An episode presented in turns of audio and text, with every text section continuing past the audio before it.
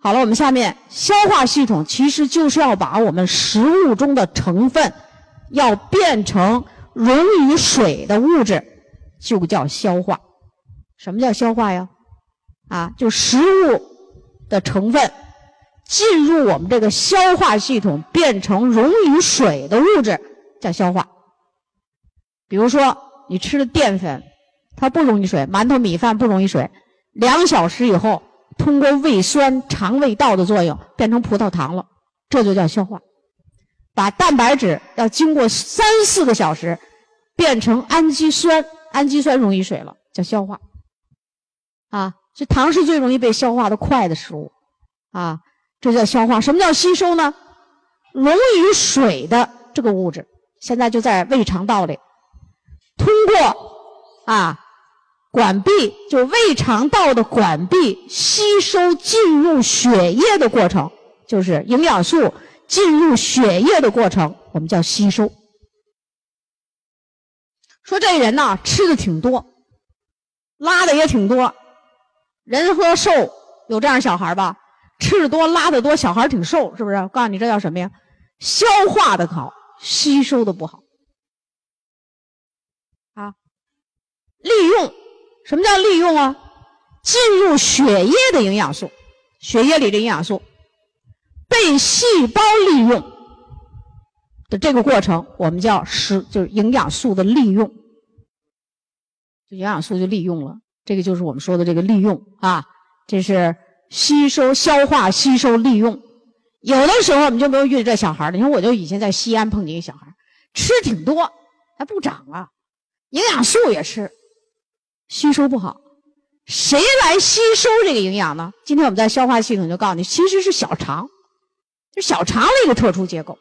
你明白了这个道理，这个结构需要什么呢？它得需要维生素 A。小孩吃那多宝片里的 A 呀，含量很少。这个小孩都四岁了，长得小小的、瘦瘦的。我说你赶紧给贝塔胡萝卜素，每天先吃一粒。结果加了 A 了，就等于，结果这个小孩慢慢开始长得就快点儿。那你要不知道那个小肠是干什么用的，这块什么营养素能把那个那个吸收营养的那个物质的结构给调整好，那你就不知道加什么营养素。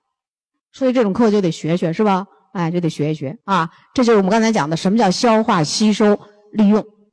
消化系统爱得病，为什么呢？器官多。消化系统分为消化道，就消化道。消化道指的是口腔啊，这个大家都知道。咽，咱们有时候说咽喉嘛，咽，啊，消化道叫咽，呼吸道喉，所以加起来叫咽喉，啊，食道、胃、小肠、大肠、肛门，这是道。这个道路就是粗粗细细的管道，然后还不行，还得加点化学物质，所以叫消化腺分泌的消化液，大的消化腺。有唾液腺、肝脏、胰脏，啊，什么叫大的消化腺啊？就是这个消化腺不长在肠子里，也不长在胃里，是长在外面的这个管道外面的。而且这种大的消化腺要有一个管道，比如唾液要有唾液的这个管道，把唾液输送到口腔里。啊，它得有唾液腺，那种有小管儿，产生的这个东西要流到你口腔里，这才行。小的消化腺就是胃腺、肠腺，它呢就长在胃肠道里面，所以叫消化腺。小的消化腺没有导管就没有那个小导管输送，产生的消化液直接就与食物混合，这就是不一样的地方。当然了，我们这只是些文字，下面大家看图。啊，咱们看图。咱们这个图啊，就是一个模式图，就说的是消化系统的模式图。我们家小雨点看了这个图啊，就说：“哎呀，这个人怎么都谁都长那么一长长的管儿啊？那长长的管儿，这就是食道啊。这消化系统就是口腔、食道，然后呢，这个就是胃。你看这个胃啊，就很大啊，很大，呈 U 字形。胃啊，胃为什么大呢？就是它叫暂时储存食物。”就储存的，啊，它的消化能力并不是很强，在下面拐了一个弯，十二指肠，十二指肠就是从胃这儿拐一个弯的这个肠子，十二指。咱们这个前面这舞台的灯啊，可以稍微暗一点，要不然大家看图不清楚，是吧？啊，就管灯光的看，我们工作人员来给调一下，把这个舞台的这个打到这边的灯光可以，哎，这这好了，对吧？哎，好了啊，你看刚才我说的啊，那个细细的管是食道吧？食道。说这有人做手术了，得给你下一胃管怎么下呀？是从鼻子里插你管去？通过咽喉部，通过食道插到胃里，是不是？那得插五十多厘米，因为食道一般平均就是达到四十五个厘米，一尺半长啊，四十五个厘米。那插到胃里不得从鼻子下去，那不得五十多个厘米吗？哎呦，就我这过去做医生的普外呀，哪个手术都得插这个管啊，有的都插不进去啊，一插就吐，是一插就吐。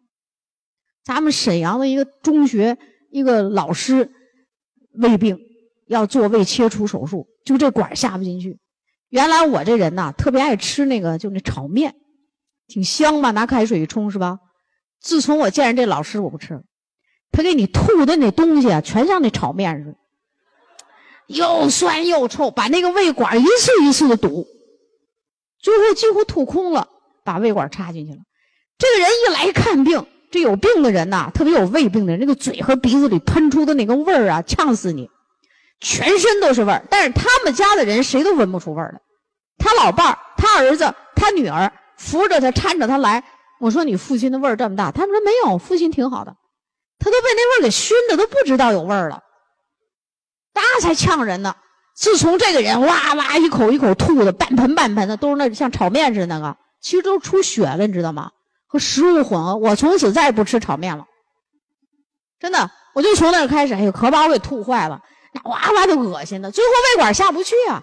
下胃管，我告诉你是护士的活下不去了，我们医生才下手呢。那是护士插胃管，他插好了，我们来做手术，结果怎么也插不进去。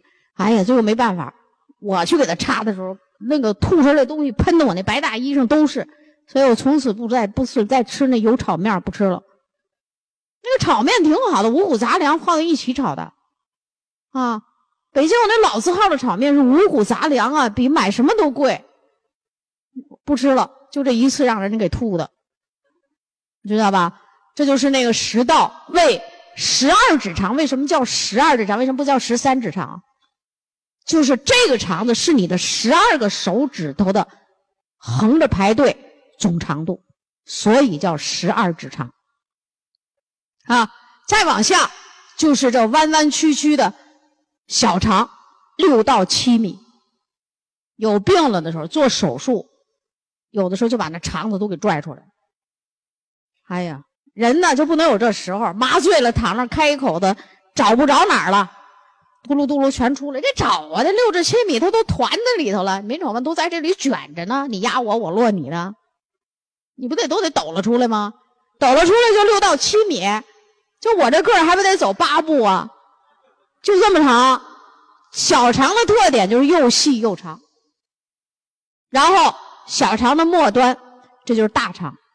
大肠的开始端叫盲肠，开始端这儿出了一个小尾巴，我们叫小隐突，就这会一个小隐突，这就是阑尾。所以你说阑尾炎，哦，我知道这儿。你要跟我说我这朋友得盲肠炎了，我就认为是这儿。这是两个解剖部位吧？所以阑尾炎就是阑尾炎，不能说盲肠炎。盲肠炎说的是大肠的开始端，对吧？然后这个大肠分节了，你看一节一节的，所以大肠叫结肠。大肠运动的方向是升往上走，它里边有肌肉啊。这个胃肠道里都有那个平滑肌啊，都能蠕动，它往上蠕动。横叫横结肠，往横的走，然后。降结肠拐弯乙状结肠，然后直肠，知道吗？这就是大肠，所以叫结肠。咱们现在最常见的病是不是有那个大肠癌？最容易长的都是在这儿。为什么？越离着这个直肠肛门越近的地方，有的人是直肠癌近。为什么？前面还有水分呢，毒素很稀释，越到后水分吸收越浓缩，毒素越多，那就开始得病。那不都毒素吗？是不是？你说爱吃肉的人，没错，肯定毒素多。现在那猪都吃什么呀？你要看看猪吃什么，你那吃猪肉你就对你有好处。有时候我学参观参观挺好的，以前我在沈阳上班，要路过一个小商店的后院，就是为了近，走着就过去了。那后院啊，就做那各种那肠子，就咱们吃的那肠。哎呦喂，那一瞅你不吓死你！夏天一堆苍蝇，围着嗡嗡嗡一堆臭水，我们天天从那儿过。所以我你还敢吃那个？你吃不了。啊，腌咸鱼，咸鱼鱼那么招苍蝇，怎么让鱼不招苍蝇啊？给那咸鱼上全喷上敌敌畏，把苍蝇到那一磕头全毒死了。那就是咱吃的咸鱼啊，各位。啊，咸肉，那肉怎么在那晾着晒晒着，它不出味儿吗？行，你都不知道著名的火腿肠厂家，那不都敌敌畏喷那么多，苍蝇到那一沾那肉，苍蝇打一滚就死了。人为什么没死呢？人就是高等动物，它可以有一种代偿功能，慢性中毒，让你得癌症，让你慢慢的毁坏你的身体。那苍蝇到那顶一下头就死。那是低等动物，啊，那是昆虫，那苍蝇叫昆虫类，对不对？所以这人就是什么呢？拿我们的生命作为抵押，来应付这种恶劣的环境和食品的不安全问题。啊，所以消化器官有这么多管道吧，就爱得病。大的消化腺，肝脏最大吧？那刚生的小孩，你不信？你看看。凡是家里有那小孩的，你自己生过孩子，说那小孩一生下来肚子好大好大，其实他那里最大的一个器官就是肝脏，它长得快，它那肝脏代谢功能很强，所以肝脏是我们人体内脏器官里最大的一个器官，产生胆汁，啊，对消化系统产生胆汁，那胆汁这在这看一个绿的，那就是胆囊了，胆囊有一个小管儿，啊。等到下午讲课，如果准备一个那点的笔啊，转一笔，我一点就好了。这个有一小管在这儿呢，就能看见哈。你看我这手指的，这有一个绿的小管这个小管就到了这十二指肠这儿，就把这胆汁给滴到肠子里了，就进入肠道了。还有一个胰腺在胃的后面，你看前面是胃，后头是胰腺，就这个它横在胃的这个地，就是这个胃啊压在胰腺上。胰腺呢有俩功能。啊，内分泌腺是对付糖尿病的，就是降糖的；它的外消化腺就产生胰腺的胰液来助消化的，所以它也有一个管儿，有一个管儿也走到这个十二指肠这儿。所以十二指肠这儿吧特别复杂，是不是还有胆囊的那个输胆总管，还有胰腺的输胰腺的管，它进入十二指肠，所以十二指肠这儿啊就特别爱有病。大家就听见什么胃十二指肠怎么怎么了，怎么怎么了，是吧？哎，为什么？就这个地方相当复杂，很容易得病。那这看这胰腺横卧在胃的下边。但是今天我们不是讲糖尿病，说什么人吃糖尿病呢？第一个问题就是吃的多。这每一个器官都得经过微循环，有血液供给营养。你天天都吃那么饱，这大大的胃是不是就把这胰腺给压住了？你老压着那个地方，是不是循环不好啊？那循环不好。胰岛素是高蛋白的激素，你说你老吃这么饱，啊，什么叫七八分饱是健康饮食？你老吃十分饱，有些人吃十分饱还不解气，松松裤腰带，再吃点啊，本来坐那儿都吃饱了，然后还剩俩饺子，打死了吧，得又多吃点你说这胃里就超重了吧？他就把那个胰腺啊给压住了。那我告诉你，这个饱吃饱喝的人，早晚血糖要高，因为什么呢？压住它。微循不好，微循环不好，营养供不上去，所以这个人得糖尿病的有一个非常重要的措施，预防糖尿病就是要管住嘴，抬起腿，就七八分饱。西北人呢，你到山西、陕西这个西北几省吃饭有一个特点，它就叫什么西北十大怪，它叫陕西十大怪，叫什么呢？吃饭的时候叫有凳不坐，蹲起来。他们原来的老百姓那大长凳子。他不坐着吃，他他他蹲地下，蹲门槛上，这是一个。还有的家里就那长板凳，就蹲那凳子上吃。就那长木头凳，知道吧？哎，就蹲凳子。为什么要蹲着吃啊？其实现在人家说了，蹲着吃很健康，压着，蹲着吃饱，站起来正好。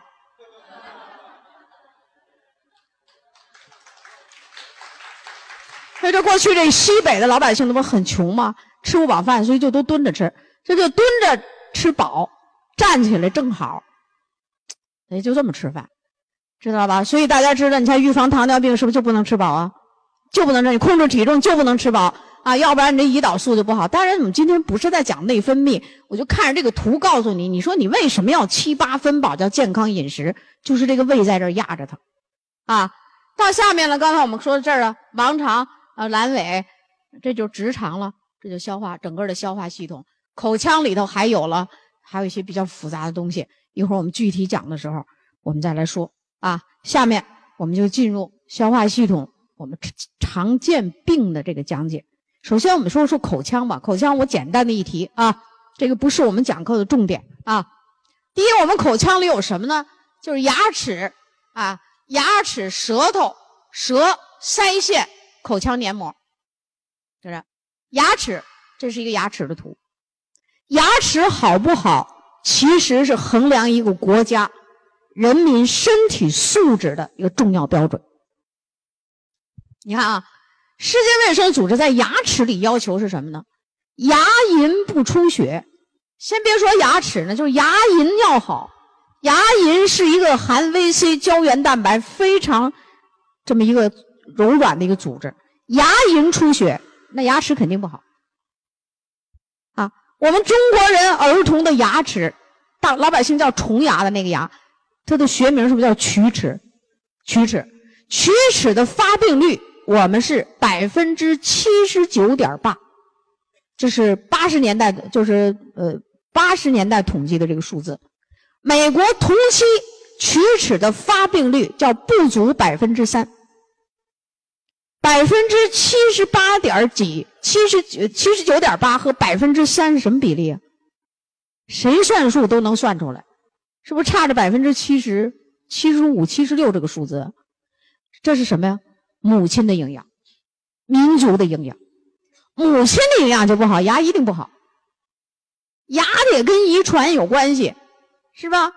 但是它跟母亲的营养有关系。你看我们就是牙这么不好，我们中国的孩子就是牙不好，眼睛不好。啊它同期美国的比例就这么样，所以这个龋齿的发发病率，就是我们说的这个龋齿，就是虫牙，老百姓说的虫牙或者叫蛀牙，它不是有虫子蛀了，是口腔里边的，关键的是营养缺乏导致的。那什么是营养缺乏呢？一个是骨骼，骨骼构成的这个不够坚硬，牙齿的最外层，大家记住，是不是有一个叫牙釉质？牙釉质叫什么组织呢？叫高度钙化的一层组织，就高度钙化，钙化而且有弹性。你不能说它钙化的好，你稍微咬一个硬东西，吃了个豆，咵一下就崩一口子，是不是？这不行吧？还得有弹性，叫高度钙化、弹性很强的这个组织，这就是牙釉质。由于我们这个母亲缺钙，胶原蛋白缺乏。孩子的牙釉质不好，这就是发病的第一个原因。第二个原因，出生以后的孩子酸性体质，缺钙，口腔唾液的 pH 值偏酸，牙齿老泡在酸性的环境里，是不是容易被腐坏啊？所以这就是营养问题。但是呢，你要去看牙医，包括很多人都认为这个龋齿是口腔卫生不好，你得刷牙呀。我们刷了，一开始我们小的时候用盐水漱口，蘸着盐刷牙。现在有竹盐牙膏，是吧？哎，慢慢的什么？我们小的时候，因为我们这代人就是那时候就是先开始就漱漱口盐水，后来蘸着牙刷膏，慢慢有牙膏啊。刷了一辈子牙，为什么牙也不好呢？又说牙刷不好，其实关键的问题是个体的营养不好啊。所以你要想牙好。必须从母亲开始抓，就从孕妇这儿开始抓才可以，然后出生以后的孩子才能导致这个原因。这个我们这个牙医啊，我在很多地区讲课，有时候我那个牙医啊，就是他是做牙医的人，他就认为是口腔卫生，我就跟他讲，你那个牙医的书里头说龋齿的发病原因是这么说的，说龋齿的发病原因是由于全身的营养问题和口腔。卫生不佳引起，我说那中国话会说不？前面说的是营养问题和口腔卫生，他怎么没说口腔卫生和营养问题？那主要的是不是在前头？和是后边是后头是吧？哎，所以那牙医回去翻书了，哟，真有这句话。那宋老师你怎么知道？我说就你们那书我都翻过，我讲哪课我就翻哪个专业书，我学过，但是我不一定记得很清楚。但是我为了讲这课，我必须找着这关键的话，是营养问题吧？他们都服了。我讲眼睛，眼科的医生说你不是搞普外的吗？怎么眼睛你也那么明白呀？我说那你不会学吗？我们上大学学过，实习的时候实习过。就是分配工作，你没干眼科，那现在需要捡眼睛，那捡起来学学就再复习复习就行了，再把我们的营养素加进去就可以了。所以做我们这行，就基本上是全科医生的本领，哪人都得知道。啊，就是前半段话我说的，你得跟医生说的一样，后边医生这样等着，等严重了咱再手术，咱们就是不要等，赶紧调整，就不一样，对吧？啊。就刚才我们说牙了啊，说预防龋齿是这样吗？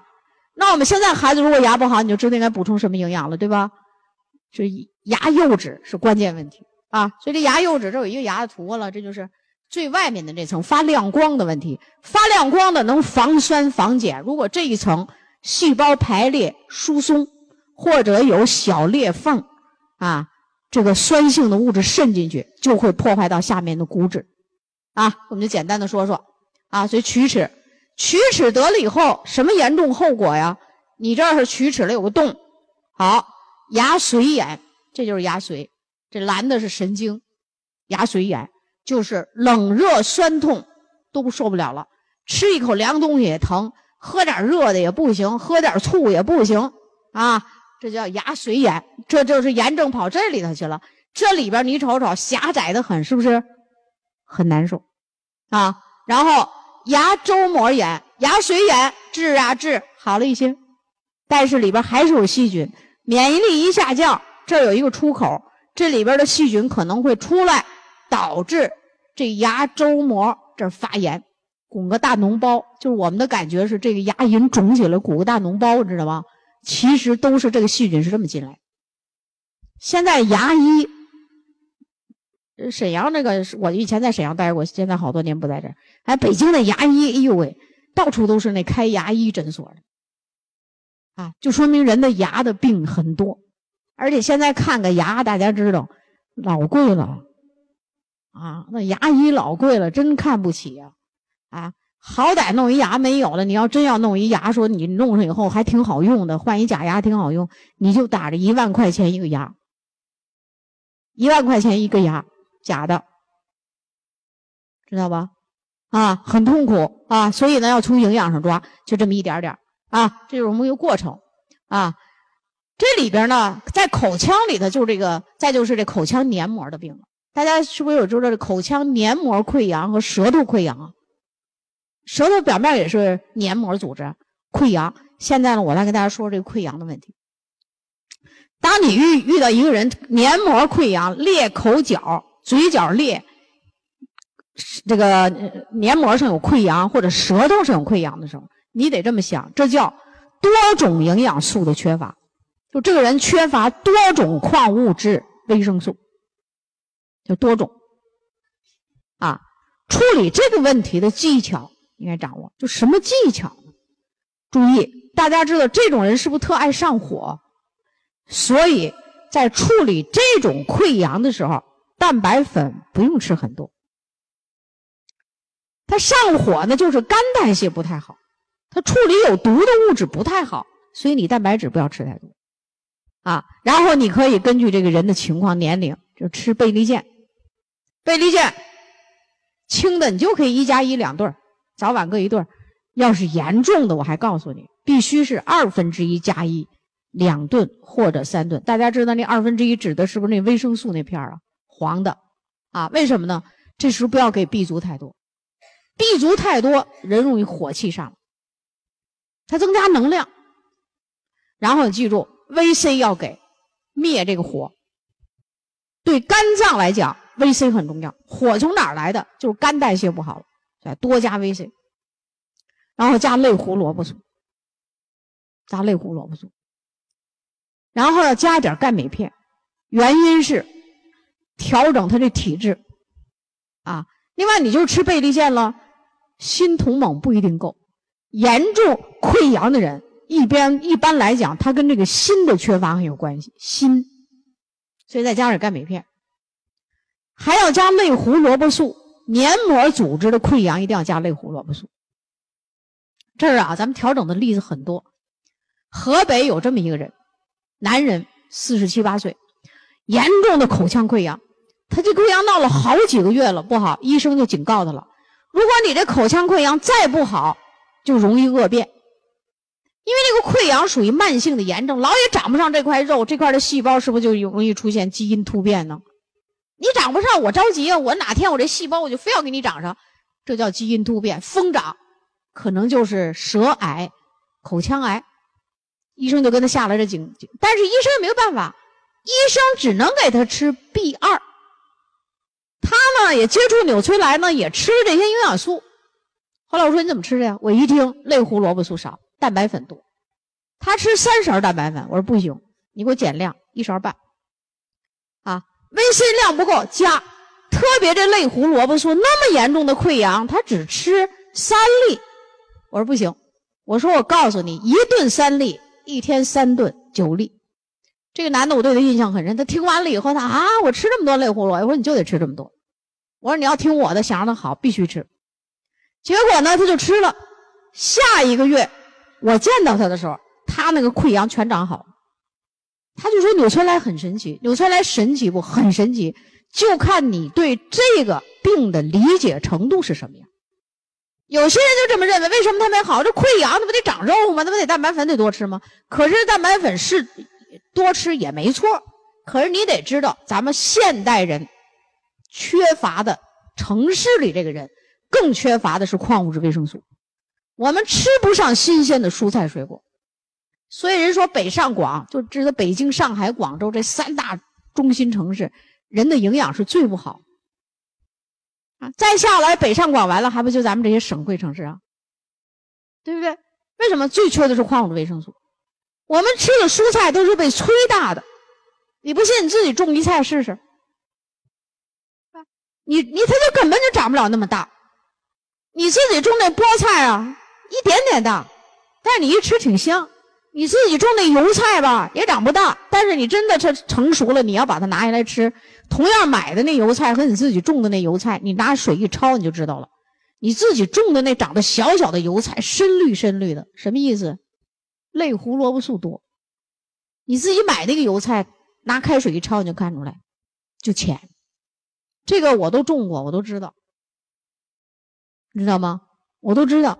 而且你自己种那菜吧，它得招虫子。为什么？人家都撒药了，你自己种那不不撒药，那虫子都跑你们家来，所以你还真没法种。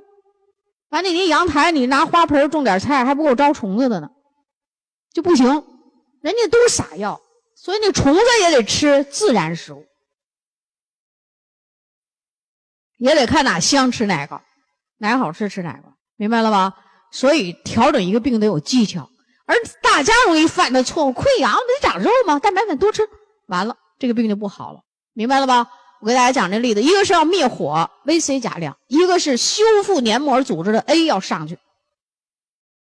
啊，要注意锌的补充，就矿物质锌。所以你即便吃了贝利健了什么什么的，你最好吃点钙镁片，因为咱那钙镁片里锌的含量还是不少的。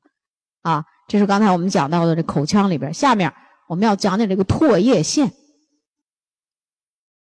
唾液腺呢很重要，听完课的人都长了很多知识，啊，大家看看这个图，我们这个唾液腺，唾液腺在口腔里面有这么三大唾液腺，一个是腮腺，咱们有一病叫腮腺炎是吧？哎，还有舌下腺、颌下腺，就这儿你这这这个下颌角这儿这块凹陷里这有一个腺体，你要是有时候牙疼啊、牙发炎，哎。这个颌下腺这儿先肿，先鼓大，啊，这是这这块有淋巴结什么的了啊，这是三个腺体。有人说腮腺炎，还有说三腺炎，三个腺体都可以发炎。我为什么说在这儿这个病呢？腮腺炎这个病是由腮腺炎病毒引起，好发人群，儿童，四岁以下的儿童好发人群，就婴幼儿好发人群，小学的孩子也算，一二三年级的也挺好发，就但是最高的人群是四岁左右的这些孩子，由腮腺炎病毒引起，啊，过去得这个病，咱们中国老百姓都知道这病没法治。腮腺一肿，咱有咱的土办法，又抹鸡蛋清，还有人拿那仙人掌和鸡蛋清和和砸成的泥抹脸上，弄得像魔鬼似的啊！绿那鸡蛋清加上那个那个仙人掌绿的，抹上以后是颜色深了，那小孩一个个涂的像那小鬼脸似的，也没好。为什么呢？因为它是病毒感染。大家一定要记住，病毒感染没有特效药。腮腺炎这个不起眼的病。好发的季节是冬春季节，就感冒，随感冒而来。咱们感冒就病毒感染啊！啊，现在做的试验是一百五十种病毒可以让这个老鼠感冒啊。咱们人呢说是有三百种病毒可以让我们人都得感冒。你这次感冒可能是这个病毒，你那次感冒是那个病毒。北京市给有北京市户口的人注射。防防感冒病毒就一种病毒，打完了以后白打，接着还还感冒。白岩松特别在新闻节目里说：“打不打呢？这针？”我们家一老姐姐，堂姐啊，老宋家的堂姐，就因为打了一针，差点没要了命。本来没感冒，她得进行反应啊，得反应到医院去了，是吧？所以你说打不打呢？你几百种病毒感冒，你打一种管什么用啊？所以病毒没有特效药，这腮腺炎病毒。这个病毒很厉害，后遗症有二十种，二十多种。如果一个男孩得了这个病，你的抵抗力差，在三天到五天之内，你没有把病毒控制住，病毒在全身泛滥，四处流窜，最容易去的地方是睾丸，所以男孩容易得睾丸炎，排第一。女孩容易得什么炎呢？卵巢炎。那睾丸和卵巢离着腮腺远着呢，他怎么得上的呀？就是那个睾丸，哎，这个卵巢这个组织和腮腺的组织，这个腺体组织基本一样。病毒第一个到达的站点就是那儿，然后可以让你得胃病，可能你就胃炎，你这胃炎慢性胃炎就这个病这个病毒引起的啊，胰腺炎、脑膜炎、肺炎、气管炎等等。二十多种，最厉害的排第一个的就是睾丸炎、卵巢炎。对男孩来讲，睾丸炎严重者，这一一般这个人呢都是肿腮帮子了，这个大人都注意这腮了，没注意那儿，但是那儿悄悄的得了一个炎症，严重的会损坏睾丸组织，成年以后可以是无精症。你这不厉害吗？我碰到咱们这个就到处讲课，碰到几个孩子，年轻人。二十八九岁了，结婚三四年了就没孩子，啊！一检查说无精症，就到医院，这个结果一出来，拿着化验单，这小伙子扑通一屁股坐地下就晕过去了。说我怎么能这样呢？男人就怕这件事不行，无精症不能生育后代了，啊！这个组织被破坏了，啊！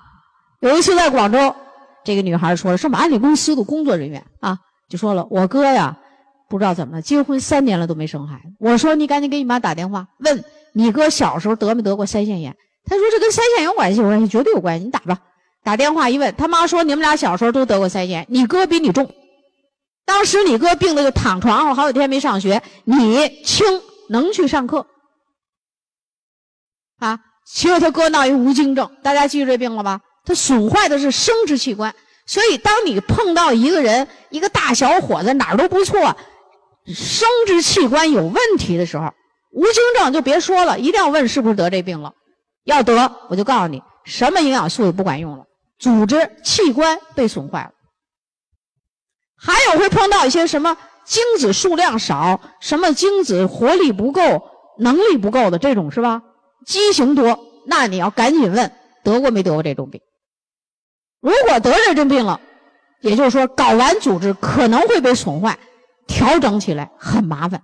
如果没得，可能是生活习惯造成的，抽烟呐、喝酒啊、吃肉啊、熬夜呀，你都可以精子出现数量少啊、活力不够啊、能力不够啊、畸形啊这样的问题。啊，杨旭伟老师你们都熟悉吧？河南郑州的杨旭伟老师你们都熟悉吧？他那儿最近有好几个人。啊，我的感觉我怎么有点像送子娘娘似的？都是那精子少，两三年不生孩子，拿着病历一检查，现在通过三个月调整，一个一个都怀孕了。但是他们呢，就我都问了，小时候得过没得过腮腺炎？没得过。那有的说我反正感过冒，我也记不清，但也很轻，都调整过来了。一般损坏这儿，是不是这个病要好好预防啊？哎呀，好几次讲课讲着讲着课，下午我们那营销人员跑家去了，干嘛去了？我儿子正得这病，我一听吓死我了。啊，幼儿园好几个得这病的，都是腮腺炎、冬春传染病。女孩得这是什么呢？搞这个卵巢发育的小，最后卵泡小，卵巢产生雌激素，雌激素少，月经量少，所以遇到这个问题，你一定要问：小时候得过这个病没有？没得过的好调，得过的不好调，大家听懂了吧？所以这个病是不是得预防啊？我们男孩女孩都要预防啊，常识啊，啊！我们讲了这么多年的这个课，对于你可能第一次听，我还告诉你，我讲了多少年课，最后在中央台专门因为这是啥有一次讲，就是在那个健康录里头还专门讲了一下这个生殖问题，专门突出这个腮腺炎，因为那一年我们这个冬春季节的时候。有些城市里这个腮腺炎的这个病例挺厉害，啊，所以大家也知道这个怎么来抗病毒，是不是 VC 量要大呀？VC 量要大，病毒你记着，病毒也好，肿瘤也好，它有一个特点，在酸性体质里繁殖的快，所以你配方里必须要有钙镁片，中和酸性体质必须要把 VC 加大，是吧？啊，适量的蛋白粉，类胡萝卜素。这都是对这个抗感染，要给一定的大蒜片。成年人和大一点的孩子，十二岁以上的孩子，你都可以给大蒜片。啊，一定要把这病毒给压下去。要记住，多喝水，增加睡眠时间。多喝水为什么要增加睡眠时间呢？你要是不睡，不好好睡觉啊，你还熬夜，还要劳累，那蛋白质是不是就干工作去了？它不营养这个免疫系统了。啊，所以要把我们的免疫系统很好的建立起来。大家要记住一个，VC 加铜抗病毒最好。VC 一定要有铜，两个都在身体里存在的时候抗病毒最好。要多喝水的啊！你看口腔里这个病挺厉害，对咱们一生的影响很大。大家一定要记住啊！因为现在听过课的人都知道，宋老师他现在的精子咋咋咋，但是我问了，这人没得过腮腺炎。都会问这句话了，这就是我们听课的收获。要不然你傻乎乎的人得过腮腺炎，根本都无精症了，你还拿营养素调，怎么调啊？你调死你也调不出来呀。